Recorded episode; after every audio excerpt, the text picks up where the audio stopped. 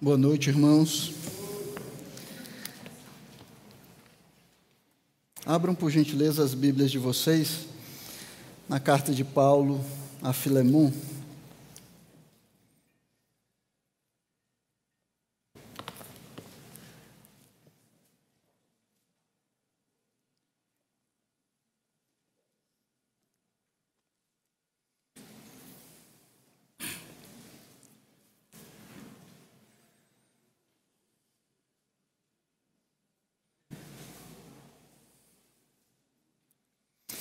Vamos ler a partir do primeiro versículo.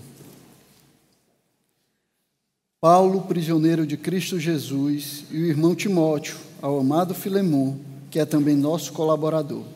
A igreja que se reúne em sua casa, a irmã Áfia e a Arquipo, nosso companheiro de lutas. Que a graça e a paz de Deus, nosso Pai, e do Senhor Jesus Cristo estejam com vocês. Dou graças a meu Deus, lembrando sempre de você nas minhas orações porque tenho ouvido falar da fé que você tem no Senhor Jesus e do seu amor por todos os santos. Oro para que a comunhão da sua fé se torne eficaz no pleno conhecimento de todo o bem que há em nós para com Cristo. Pois, irmão, o seu amor me trouxe grande alegria e consolo, visto que o coração dos santos tem sido reanimado por você.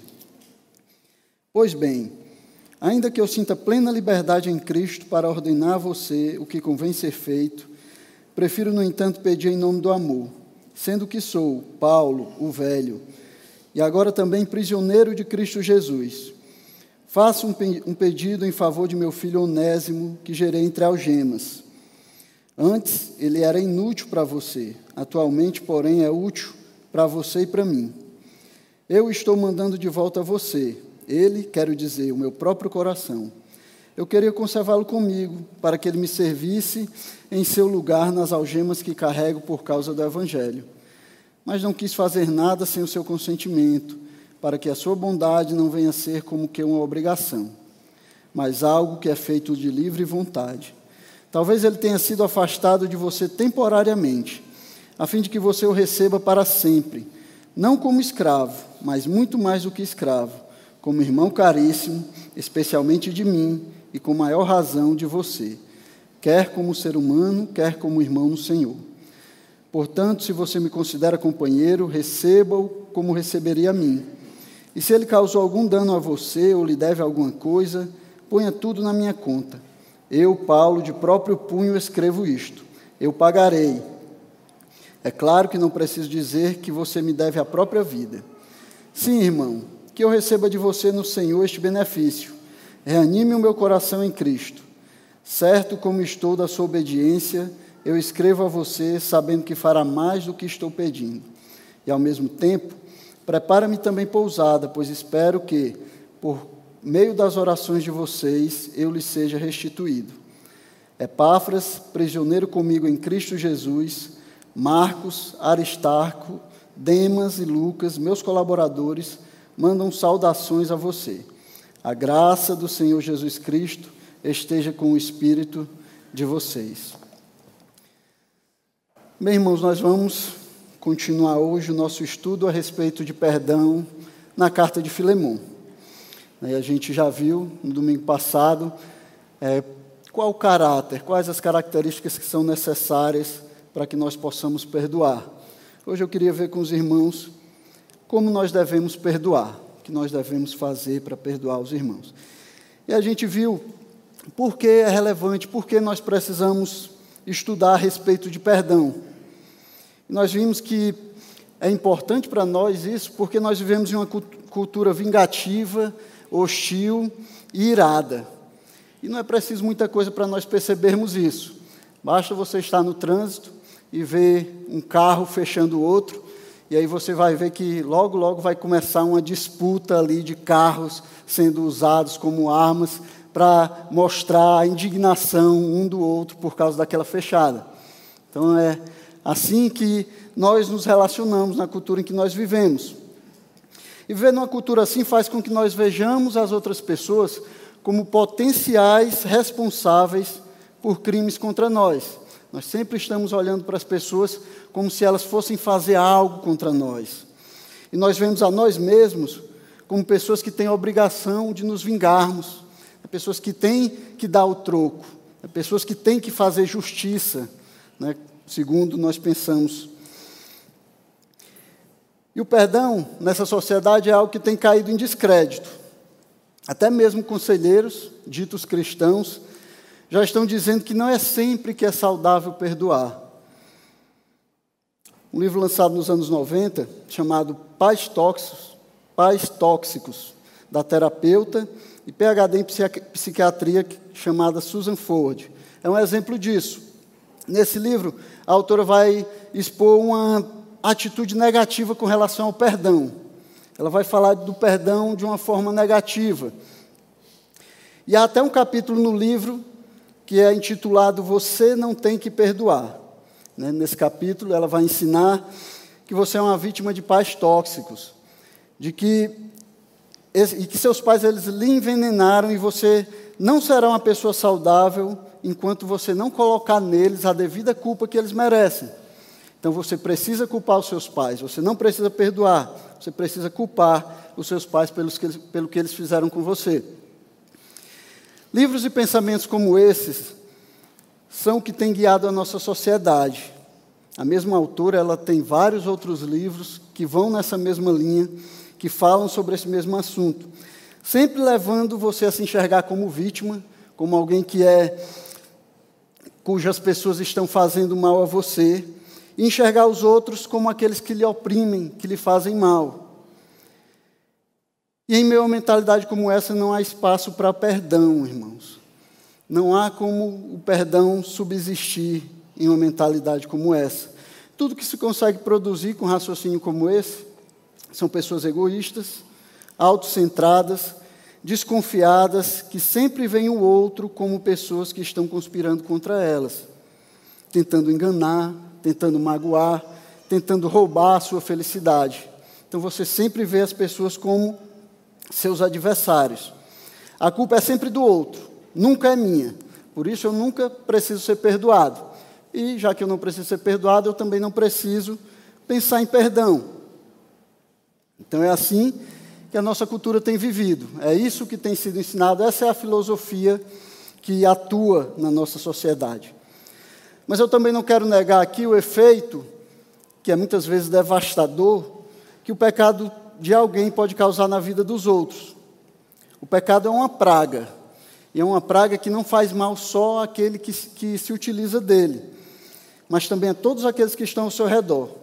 Todos aqueles que estão próximos de quem comete pecado acabam sendo atingidos pelas consequências desse pecado. Então, quando a Bíblia fala de perdão, ela nunca vai minimizar as consequências do pecado, nem o insulto causado pelo ofensor, que, diga-se de passagem, é uma afronta causada primeiramente a Deus e, em segundo lugar, aqueles a quem ele criou. Então, perdão não é uma questão de fingir que nada aconteceu. Não é uma questão de negar a realidade da ofensa, de negar a realidade do insulto. Não é só uma questão de esquecer, simplesmente. Pelo contrário, é exatamente por entender a gravidade da ofensa e saber da culpa do ofensor que existe a necessidade de perdão. É por saber que sim, a pessoa fez algo contra o outro.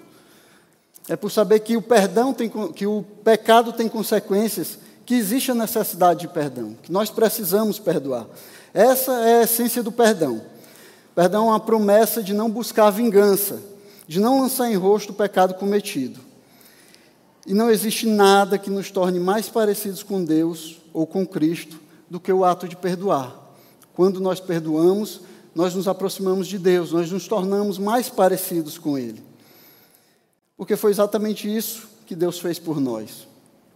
Ele não esqueceu os nossos pecados, Ele não jogou para baixo do tapete, Ele não olhou para o outro lado e fingiu que não estava vendo o que nós estávamos fazendo.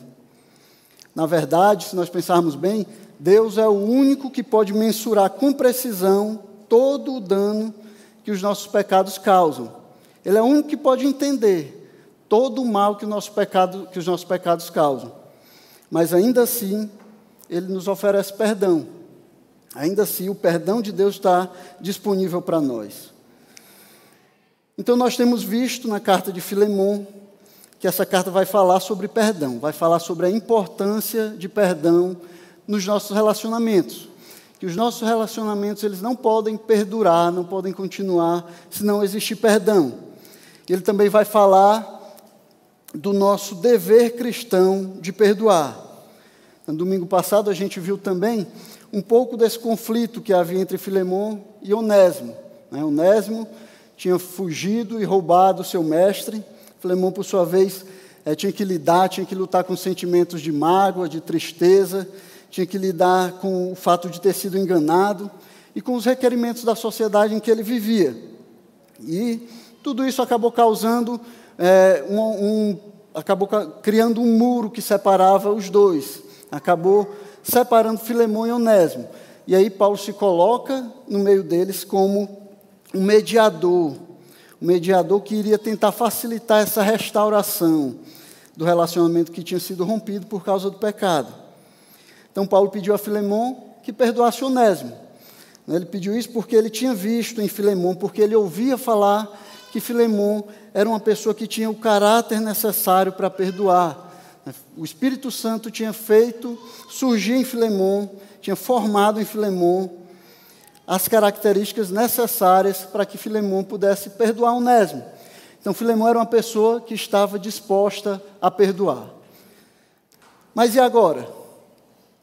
Como é que isso iria funcionar na prática? Como é que o perdão deveria acontecer na prática? Como é que nós devemos perdoar aqueles que nos ofendem? O que, é que deve conter o perdão para ser um perdão verdadeiramente bíblico? Para restaurar realmente os relacionamentos entre nós? Como o perdão deve acontecer? Então, Paulo vai responder a isso na carta de Filemão, né, o corpo da carta de Filemão, especialmente os versículos 8 ao 16, vai falar a respeito disso. O que Filemão deveria fazer, como ele deveria é, levar adiante esse perdão. E eu espero mostrar aos irmãos alguns elementos que são necessários para que haja perdão e para que haja restauração de relacionamentos que são quebrados por causa do pecado. Eu espero que nós consigamos ver aqui nesses versículos, nessa carta de Filemão, o que deve conter para que o perdão ele seja realmente um perdão bíblico, para que ele seja verdadeiro, para que exista realmente perdão. Então eu quero começar como Paulo começou também, falando o que não é perdão, o que, o que não deve ser, o que nós não devemos pensar que é perdão. Então, o perdão, em primeiro lugar, ele não deve ser apenas uma obrigação, não deve ser apenas o cumprimento de um dever que nós temos. Paulo diz: ainda que eu sinta plena liberdade em Cristo para ordenar a você o que, o que convém ser feito, prefiro, no entanto, pedir em nome do amor. Então nós já vimos isso. Paulo, ele não quer obrigar Filemão, ele não quer forçar ou constranger Filemão a perdoar Onésimo. Ele queria que ele fizesse isso em nome do amor. Nós vimos que a carta toda é escrita nesse tom humilde, né? sem reivindicar, sem exigir perdão para Onésimo, sem forçar para que Filemão perdoe Onésimo. É, Paulo, ele, a gente viu que Paulo ele não vai apelar para a autoridade dele, como ele faz em todas as outras cartas que ele escreve. Né? Paulo sempre coloca lá Paulo, apóstolo de Cristo. Então ele sempre apela à sua autoridade, ele sempre reivindica a autoridade divina de apóstolo para aquilo que ele está falando. Não é o caso aqui na epístola de Filemão. Ele, todo o tratamento que Paulo vai ter com Filemão nessa carta vai ser um tratamento humilde. Ele vai se dirigir a Filemão de maneira humilde, né, falando dele mesmo como prisioneiro de Cristo, né, como velho, tentando apelar para o amor de Filemão, para que ele pudesse perdoar verdadeiramente Onésimo. Mas essa humildade de Paulo ao escrever a Filemão não pode ser confundida com o temor de ensinar a Filemão o que ele realmente precisava fazer. Paulo, ele diz a Filemão de forma clara o que ele precisava fazer. No, cap, no versículo 8, isso fica muito claro. Né? Ainda que eu sinta plena liberdade em Cristo para ordenar a você o que convém ser feito. Então, Paulo não, não tinha medo, ele sabia que Filemão deveria fazer isso. E a palavra que foi traduzida aqui na nossa versão como plena liberdade, ela também poderia ter sido traduzida como confiança ou como ousadia. Paulo está dizendo: Eu tenho ousadia para ordenar a você o que, deve, o que você deve fazer, o que é correto para que você faça. Muitas vezes no Novo Testamento, essa palavra vai ser usada para falar da ousadia ou da intrepidez que os crentes em Cristo recebem para pregar o Evangelho. Em Atos vai aparecer muitas vezes essa palavra sendo usada como intrepidez. Os apóstolos tendo intrepidez para pregar, pregar, a palavra, os discípulos sendo ousados para pregar a palavra de Deus. Então não era medo que é, levava Paulo a pedir em nome do amor. Mas como nós já dissemos antes, Paulo queria que Filemão tivesse a motivação correta para perdoar Onésimo. A motivação era o amor. Paulo deveria perdoar Onésimo, Filemão deveria perdoar Onésimo motivado pelo amor. Deveria haver amor no perdão que Filemão iria dar a Onésimo. Do contrário, se esse perdão não tivesse amor, ele seria um perdão raso, um perdão vazio, sem substância. Não haveria restauração verdadeira. Seria apenas uma maneira de não prolongar a conversa. Seria uma maneira de acabar a conversa por ali mesmo. Não, está tudo bem, eu perdoo, fica tudo certo entre a gente. Não era assim que Paulo queria que o perdão entre Onésimo e Filemão acontecesse.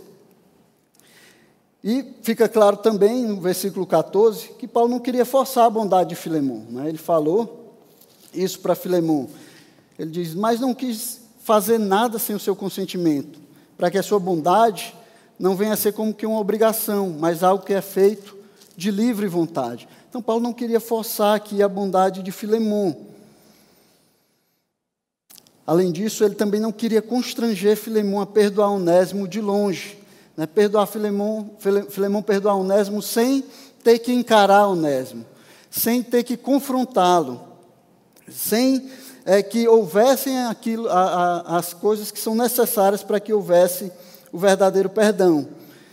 Não queria que isso fosse feito à distância e não fosse possível que Filemão demonstrasse o amor que deve seguir a oferta de perdão.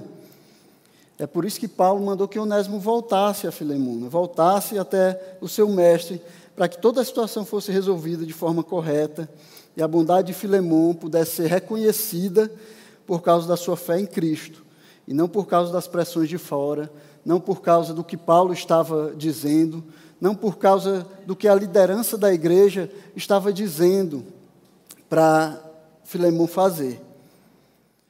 Paulo queria que Filemon tivesse a motivação correta. Não queria que ele fosse pressionado. Não queria que o que ele estivesse dizendo forçasse Filemon apenas é, em um ato de obrigação e de dever, sem amor, perdoasse Onésimo. Infelizmente, irmãos, algumas pessoas elas só conseguem perdoar, só conseguem demonstrar amor, só conseguem demonstrar bondade quando elas estão sendo vistas. Né, elas só funcionam se estiverem sob supervisão, se o olho de alguém estiver sobre elas. Só são crentes sob o olhar do pastor, infelizmente. Mas na, quando estão sozinhos na sua vida privada, quando ninguém está olhando, quando se sentem com a rédea solta, elas tiram, se despem da sua roupa de crente, deixam de fazer aquilo que é requerido, as obrigações que ela acha que é requerido e passa a viver como se realmente não fossem crentes. Mas o que essas pessoas esquecem é que o supremo pastor, que é Jesus Cristo, ele sempre está olhando. Né? Ninguém consegue se esconder dele. As nossas representações, o papel que nós interpretamos em público, as máscaras que nós colocamos para enganar os outros, não conseguem enganar Jesus. Ele não é enganado por aquilo que nós representamos. Ele conhece o nosso coração, ele sonda as nossas mentes, ele sabe tudo sobre nós. Então não tem como escapar do conhecimento dele. Não tem como se esconder, não tem como fingir. A gente tem que viver toda a nossa vida, onde quer que nós estejamos, no trabalho, em casa, no banheiro, aonde quer que nós estejamos, vivendo, lembrando que Deus que Jesus Cristo ele está olhando por nós. Nós temos que viver uma vida cristã, uma vida que agrade a Deus em todo momento. E é assim com relação ao perdão. Né? Embora as pessoas não possam ver os nossos corações, o que realmente está nos nossos corações, Cristo ele pode ver o que está nos nossos corações. Ele sabe quando nós perdoamos de verdade, quando nós perdoamos motivados pelo amor. Então, perdão não é apenas o cumprimento de uma ordem, mas o perdão é um ato que é impulsionado por causa do amor. E esse é o primeiro elemento que deve conter quando nós perdoamos. Uma demonstração de amor, como Paulo disse aqui no versículo 9. Prefiro, no entanto, pedir em nome do amor. O amor, então, é o primeiro elemento, é o primeiro ingrediente na receita para perdoar. E como nós já vimos antes, versículo 5, Filemão era uma pessoa que amava os crentes. Né? Filemão amava a igreja. A Bíblia diz aqui que ele amava todos os santos. Filemão era uma pessoa que tinha amor pelos irmãos. Mas agora era a hora dele mostrar esse amor, era a hora desse amor é, ser visto na prática. Filemão deveria escolher amar Onésimo de maneira que esse amor gerasse perdão e restauração do relacionamento entre os dois. Então, o amor de Filemão, que podia ser visto de fora agora, deveria ser colocado em prática, deveria ser colocado à prova. Esse amor ele deveria produzir perdão e ele deveria restaurar o seu relacionamento com Onésimo. E não é custoso perdoar quando existe amor envolvido. Quando nós realmente amamos os outros, quando nós realmente amamos, como a Bíblia diz que nós devemos amar, não é custoso perdoar. Porque, como diz o texto de 1 Coríntios 13, os versículos 4 a 8, o amor, ele é paciente e bondoso. O amor não arde em ciúmes, não se envaidece, não é orgulhoso, não se conduz de forma inconveniente, não busca os seus interesses, não se irrita, não se ressente do mal. O amor não se alegra com a injustiça, mas se alegra com a verdade. O amor tudo sofre, tudo crê, tudo espera, tudo suporta. O amor jamais acaba. Então só é possível nós perdoarmos verdadeiramente se houver amor, se nós amamos aos outros, se nós amamos até os nossos inimigos, como a Bíblia manda que nós façamos.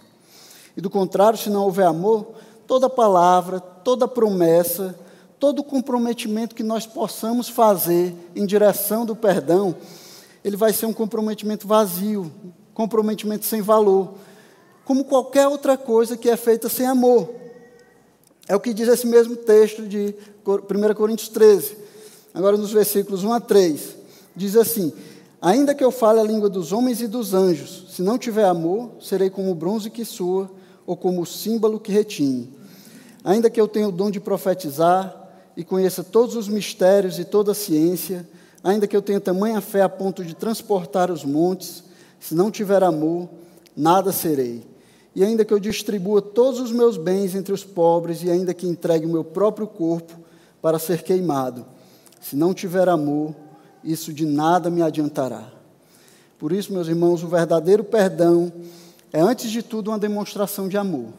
Nós só conseguiremos perdoar uns aos outros perdoar aqueles que nos ofendem, perdoar aqueles que nos magoam, aqueles por quem nós estamos ressentidos, se nós tivermos amor.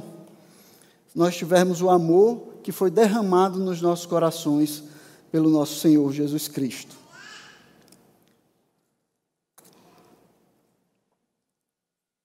O segundo elemento que deve existir nas nossas vidas, que deve existir num, num, num ato de perdão verdadeiro, é um reconhecimento da transformação operada naquele que na, no pecador. No versículo 11, falando de Onésimo, Paulo diz assim: Antes ele era inútil para você, atualmente, porém, ele é útil para você e para mim. Então, deve haver um reconhecimento de que houve uma transformação no pecador arrependido. Se nós estamos dispostos a perdoar, nós temos que estar dispostos a reconhecer essa transformação, a reconhecer que Deus está transformando aquela pessoa, de que ela realmente está arrependida e está mudando por causa do seu arrependimento. Nós não perdoamos apenas por perdoar. Quando nós perdoamos, nós temos uma expectativa, uma expectativa legítima de que aquele que está pedindo perdão realmente esteja arrependido. Essa é uma expectativa legítima. Isso é algo que nós devemos esperar quando nós é, perdoamos as pessoas. Então, nosso desejo deve ser mais do que apenas restabelecer o relacionamento. Mais do que isso, nós devemos nos, alegar, nos alegrar com a transformação produzida pelo arrependimento naquele que foi nosso inimigo. Então, nós temos que estar alegres, nos alegrar, porque nós vemos que o arrependimento está produzindo uma transformação, que aquela pessoa está realmente arrependida e que ela está sendo transformada pelo arrependimento. E isso, meus irmãos, é, é difícil para nós. É difícil nós acreditarmos nas pessoas, especialmente quando elas têm nos ferido, né? quando elas têm nos maltratado, quando elas têm feito algo contra nós. Nem sempre é difícil porque não existe uma mudança real. Muitas vezes, realmente, a pessoa muda, realmente é transformada.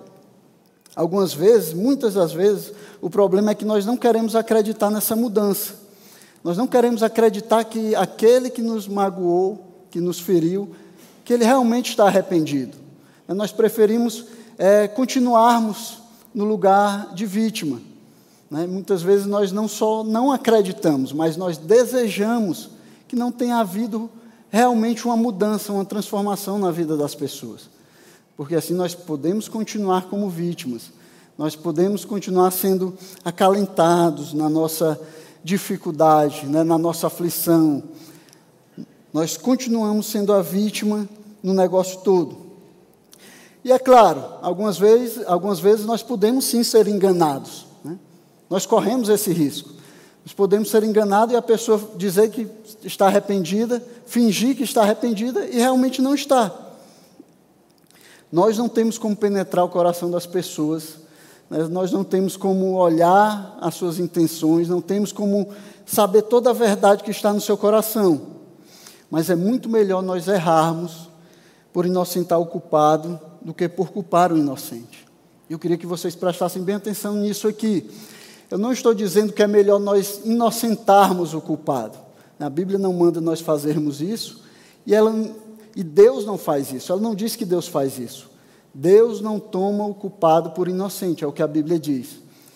Mas na nossa limitação, na nossa é, finitude, na nossa incapacidade de conhecer toda a verdade, é melhor que nós tratemos as pessoas com misericórdia. Quando nós não sabemos o que realmente está no coração das pessoas, é melhor que nós tratemos uns aos outros com misericórdia. É assim que Deus nos trata, é assim que nós deveríamos tratar os outros. Então, Paulo vai pedir a Filemão que reconheça a transformação que houve na vida de Onésimo. Antes, ele era inútil para você, mas agora ele é útil não só para você, mas também para mim. Reconheça que aquele que lhe pede perdão, ele pode estar sendo transformado pelo arrependimento pode estar sendo transformado pela graça de Deus. É necessário que nós reconheçamos essa transformação na vida daqueles que nos pedem perdão. Paulo pede isso a, a, a Filemon, porque ele tinha passado por isso, ele tinha experiência nessas coisas. Volte um pouco aí para Atos, capítulo 9.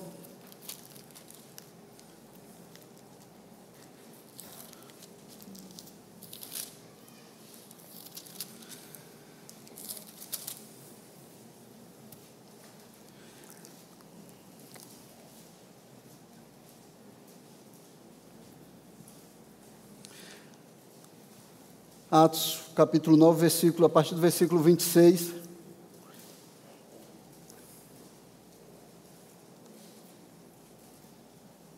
Falando de Paulo, né, depois que ele sai, fugido lá de Damasco, e ele vai para Jerusalém.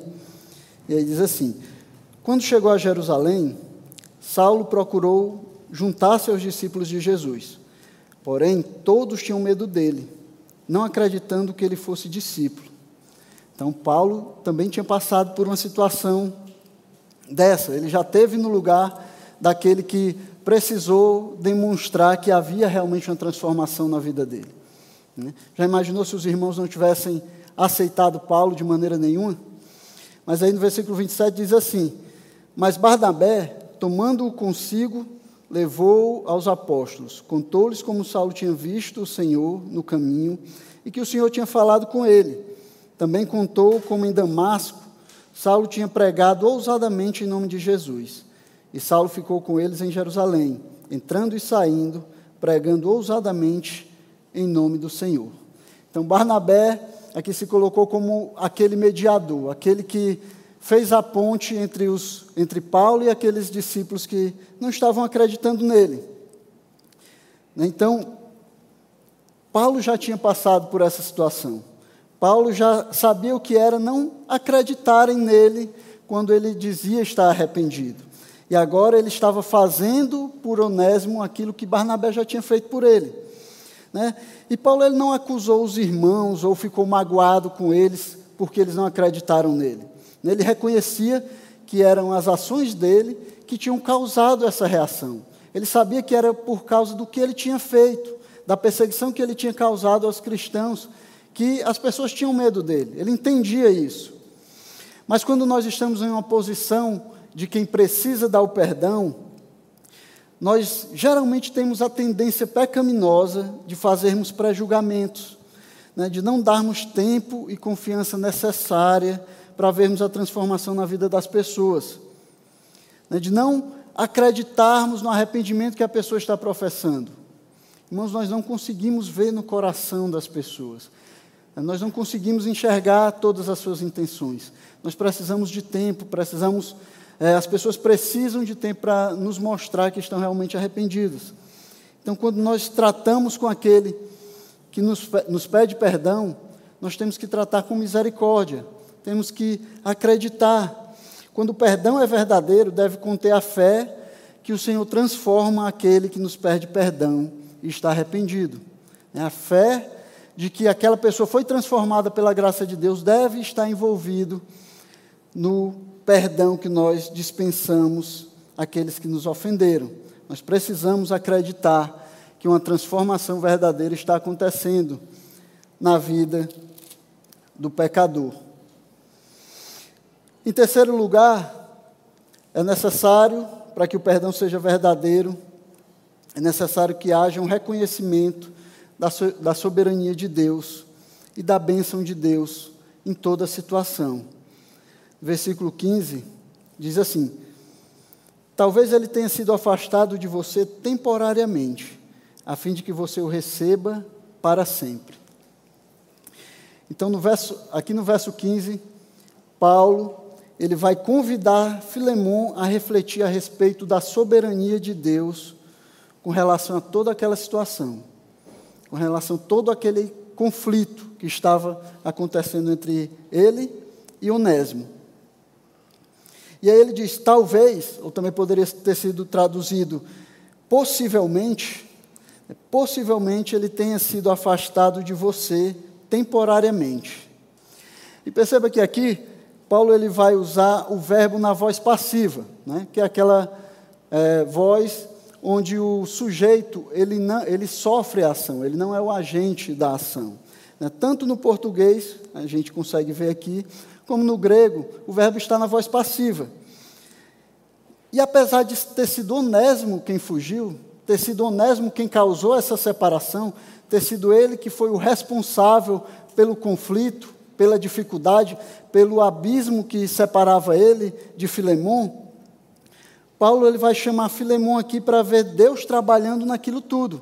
Né? Ele chama para que Filemon ele é, olhe além da visão física, que ele olhe com os olhos espirituais, que ele olhe e enxergue Deus trabalhando em tudo aquilo. Ele chama Filemão para olhar além da perda, além do prejuízo, além da, ofensa, além da, da traição que tinha sido feito a ele.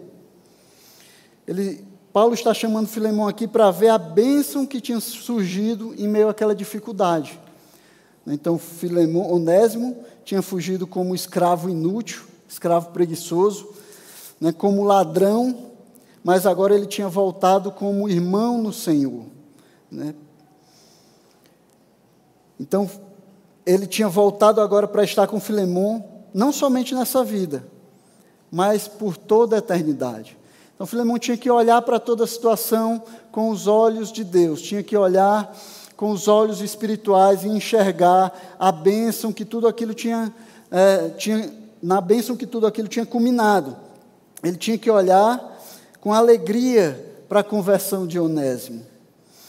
E lembrar que Onésimo tinha fugido temporariamente, mas agora ele podia estar com ele por toda a eternidade. E aí, novamente, a palavra traduzida aqui na nossa versão, é, é na verdade, usa, foram usadas duas palavras, né, para sempre. Ele foi, ele vai estar com você para sempre. Mas essa é a tradução de uma palavra só no grego. Né, é a mesma e é a palavra que significa eterno. A mesma palavra que é usada para a vida eterna, para sofrimento eterno, para a eterna habitação dos crentes. Então, Paulo estava falando aqui da conversão de Onésimo, ele estava falando de é, Filemão olhar para a bênção de Onésimo ter se convertido a Cristo. Ele não estava falando só da vida, do tempo presente. Quando ele diz para sempre, ele não está pensando só no tempo que Onésimo passaria com Filemão aqui. Até porque a expectativa de Paulo é que depois que mandasse Onésimo é, Onésimo voltasse e estivesse com Filemão, Filemão o enviaria de volta para que ele trabalhasse junto com Paulo. Então Paulo não estava pensando no tempo que Onésimo ia passar com Filemão nessa vida. Ele estava pensando na eternidade. Paulo estava falando a Filemão que a salvação de Onésimo devia alegrá-lo muito mais do que a tristeza, do que da tristeza, vergonha ou raiva, né? essas coisas causadas pela fuga de Filemão. Ele devia se alegrar muito mais pelo que tinha acontecido, pela conversão de Onésimo, ao invés de pensar na fuga, na tristeza, na vergonha ou na raiva que tinha acontecido. E como seria tão mais fácil para nós, irmãos, perdoarmos uns aos outros, perdoar aqueles que nos ofendem, se nós tivéssemos uma visão correta do porquê todas as coisas acontecem conosco. Se nós conseguíssemos entender bem, entender melhor a soberania de Deus, se nós realmente acreditássemos que Deus é soberano e que Ele age em todas as coisas, né, que Ele está agindo mesmo em meio ao nosso sofrimento, mesmo com aqueles na vida daqueles que nos fazem sofrer, que nos ofendem. Se nós entendêssemos e acreditássemos verdadeiramente nisso, seria muito mais fácil nós perdoarmos se nós entendêssemos que Deus age em todas as coisas, como diz Romanos 8, né, os versículos 28 e 29, que todas as coisas cooperam para o bem daqueles que amam a Deus, daqueles que são chamados segundo o seu propósito, pois aqueles que Deus de antemão conheceu, ele também predestinou para serem conformes à imagem do seu filho, a fim de que ele seja o primogênito entre muitos irmãos. Então Deus está trabalhando nas nossas vidas. Deus está trabalhando nas nossas vidas até quando nós temos que perdoar os nossos ofensores. Até aqueles que quando nós temos que perdoar aqueles que cometeram crimes contra nós.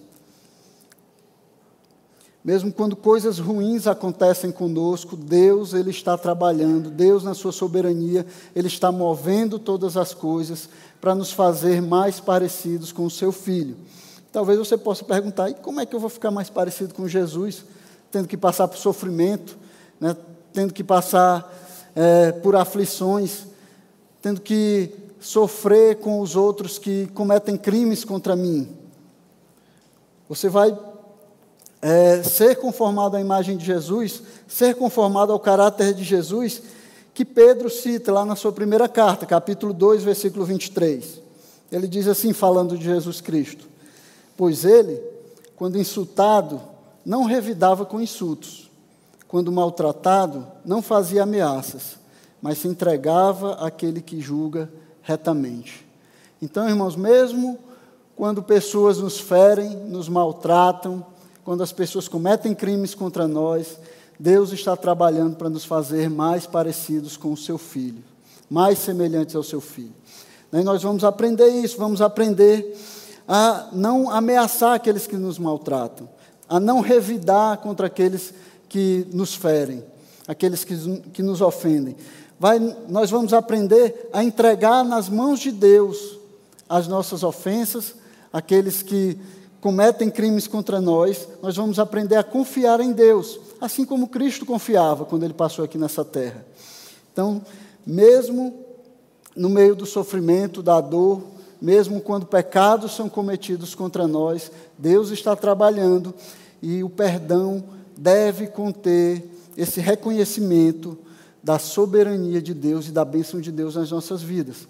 Só assim nós vamos poder perdoar como Deus pede que nós perdoemos. Só assim nós vamos poder dar àqueles que se arrependem e nos pedem perdão, verdadeiro perdão, como a Bíblia nos ensina a dar. Em quarto e último lugar, um perdão, para que ele seja realmente bíblico, ele deve conter uma restauração e um desenvolvimento no relacionamento que foi quebrado. Paulo termina essa sessão no versículo 16 dizendo: ele primeiro fala sobre Onésimo voltar a Filemão né, e Filemão receber ele como irmão amado, e aí ele termina dizendo: não como escravo, você vai receber ele não como escravo, mas muito mais do que escravo, como irmão caríssimo, especialmente de mim e com maior razão de você, quer como ser humano, quer como irmão no Senhor. Então, o perdão deve conter uma possibilidade de restauração e desenvolvimento no relacionamento que foi quebrado pelo pecado. Né, como nós já dissemos antes, o perdão não é só uma maneira de acabar com a discussão, né, não é só uma maneira de pôr fim a um conflito que estava sendo ruim para ambas as partes. É muito mais do que isso. É a forma que Deus escolheu, é a forma que agrada a Ele, é a forma que Ele nos ensina para restaurar os nossos relacionamentos quebrados pelo pecado. O perdão é a única forma que nós temos para restaurar esses relacionamentos que foram quebrados pelo pecado. Não é só dizer é, te perdoo e vida que segue, e cada um para o seu lado. Não é isso que Paulo está pedindo aqui a Onésimo. Não é isso que a Bíblia pede a nós.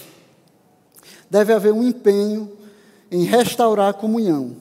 E mais do que isso, deve haver um empenho em desenvolver aquele relacionamento que foi quebrado para que aquele relacionamento ele não seja mais como era antes, mas que ele cresça, que ele se desenvolva, que haja mais comunhão. Então, Filemão ele não devia receber Onésimo apenas como servo, ele não deveria receber mais Onésimo como escravo. Agora ele deveria recebê-lo como um amado irmão no Senhor. É isso que Paulo está pedindo para Filemão aqui. Ele não está pedindo para que volte a ser como era antes, ele está pedindo para que haja essa restauração, mas para que também haja um desenvolvimento nesse relacionamento, que esse relacionamento progrida, que ele cresça, que eles possam demonstrar o amor de Jesus Cristo no relacionamento deles. Então, quando nós perdoamos, nós estamos nos comprometendo em tornar aquele relacionamento quebrado em algo melhor, em algo maior do que o que ele já foi. E não foi isso que o Senhor fez por nós, quando nós pensamos no nosso relacionamento, que o pecado havia quebrado entre nós e Deus. Não foi isso, não foi exatamente isso que Deus fez por nós? Quando nós não o procurávamos, quando nós o odiávamos, quando éramos seus inimigos, né, quando não procurávamos por Ele. Ele nos encontrou, nos perdoou e a cada dia ele desenvolve o nosso relacionamento com ele. A cada dia nós temos mais intimidade com o Senhor.